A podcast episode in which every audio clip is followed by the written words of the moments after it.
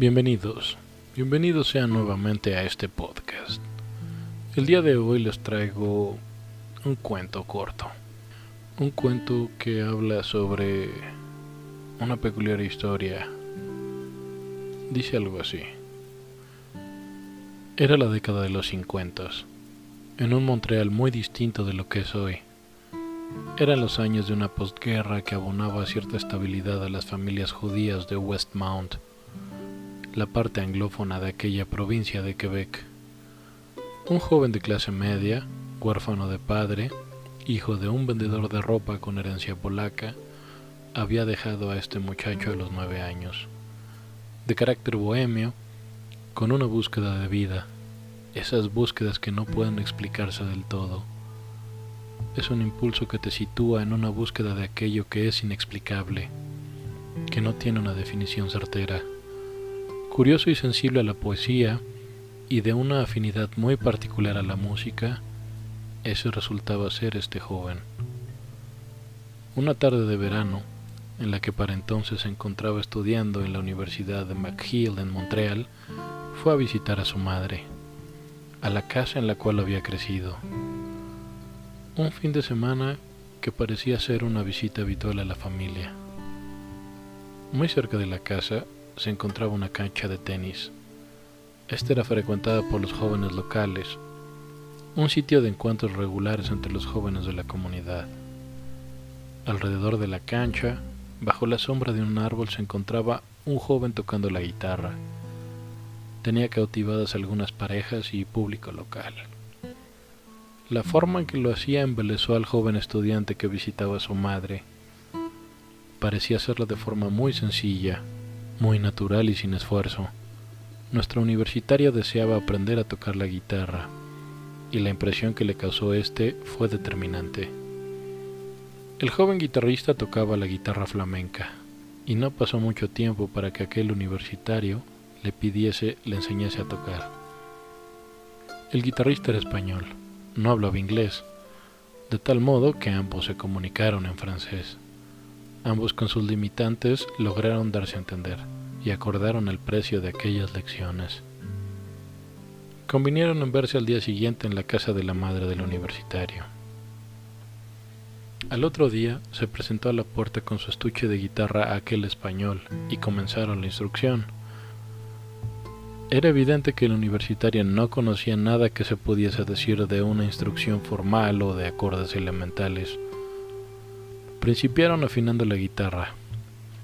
En las manos del español, una vez afinada, el sonido que extrajo de ésta fue muy armonioso. Seis acordes le mostró el español y le pidió que los aprendiera durante ese día. Al día siguiente se presentó una vez más el instructor de guitarra flamenca. En efecto, el universitario había aprendido los acordes y su ejecución no era tan torpe como el día anterior. Continuó con la instrucción y le enseñó los fundamentos de la guitarra flamenca.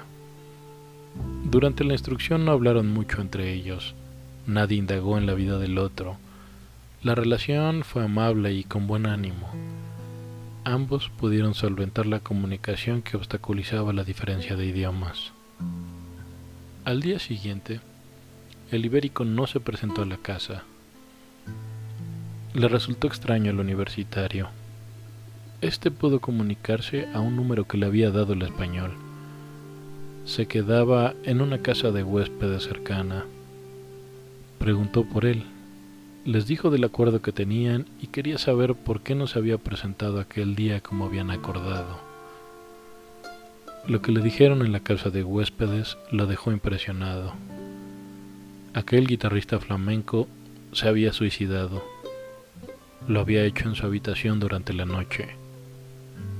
Desconcertado y con un sentimiento de profunda tristeza, aquel joven nunca supo por qué lo había hecho, por qué su instructor, de pronto, había acabado con su vida.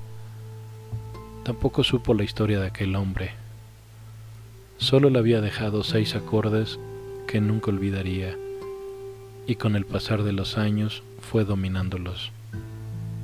El tiempo pasó y a la vida de aquel joven canadiense llegó la poesía de Federico García Lorca, se hizo su preferida dentro de todos los demás autores que leía. Con el tiempo y el paso de los años, este poeta de Granada ayudó al canadiense a encontrar su voz como poeta. Obtuvo un BA degree en la Universidad de McGill y publicó un libro de poesía en 1956. Tiempo después intentó estudiar Derecho por algunos años en la Universidad de Columbia en Nueva York, pero habría de abandonarla pues no encontró apasionante la experiencia de estar ahí. Regresó a Montreal y trabajó en distintos oficios, sin embargo, nunca dejó su gusto por escribir poesía y ficción. Publicó en los años venideros dos libros, ganando notoriedad y cierto nombre entre la crítica canadiense. Sin embargo, al pasar de los años su carrera como escritor se vio estancada y no obtenía la relevancia que deseaba. Decidió por entonces trasladarse a los Estados Unidos y comenzar con la música, como cantautor de música folk.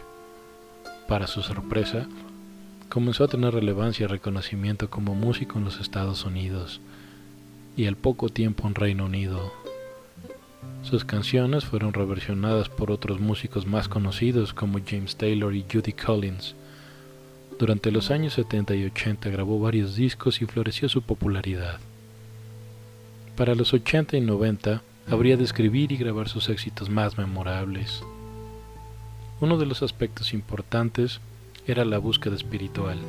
Esta nunca estuvo alejada de su quehacer como artista y entre altibajos profesionales y económicos jamás dejó de escribir y producir música. Siempre lo acompañó la notoriedad e interés. Se hizo de una reputación de ser un músico serio, de carácter, con un discurso que decir, un filo discursivo siempre importante. Tanto su carrera artística como sus consecuentes publicaciones literarias hicieron a aquel joven canadiense un hombre que debía ser escuchado.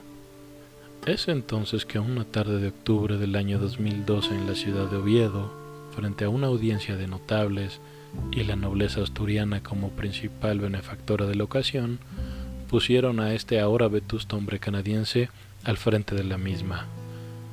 Debía enfrentar la consecuencia del trabajo artístico de su vida. En particular, el reunido en su libro de poemas y canciones de ese mismo año, el cual era un compendio de su carrera artística. Una vez ahí, de pie frente a todos los presentes de aquella nación ibérica, el hombre judío que vestía un sencillo traje de color oscuro, con un semblante de tranquilidad y humildad, procedió a dar un discurso, en el cual contó dos anécdotas que habían influido de manera definitiva en su carrera artística. Nunca antes lo había mencionado en público o abiertamente. Sin embargo, ese era el día apropiado para ser mencionado. Y lo era porque bajo aquel cielo asturiano había dos cosas que debían ser mencionadas y que compartían una relación profunda con sus anfitriones. Lo primero que mencionó fue cómo obtuvo su voz poética y de cómo llegó a convertirse en el amigo de García Lorca, el cual le dio la pauta para hablar de lo que tenía que expresar poéticamente. Lo segundo que debía ser mencionado era una anécdota breve, de cómo un joven guitarrista español le enseñó a tocar la guitarra, y súbitamente aquel hombre se quitó la vida. Seis acordes, esos seis acordes que éste le enseñó, son los que constituían la base de su trabajo como músico. Uno le dio la voz, el otro le mostró cómo usar el medio, ambos artistas españoles. Ahí, frente a la reina, habló de aquellas cosas de su pasado, y los ahí reunidos reconocieron la humildad de aquel artista que les hablaba en aquella gala. Cinco años después, durante la noche del 7 de noviembre de 2016, entre sueños, murió aquel artista canadiense de forma inesperada y pacífica. D. H. Gatsby Anécdotas e historias iberoamericanas. Un cuento inspirado en la vida y obra de Leonard Cohen. Gracias por escuchar. Hasta pronto.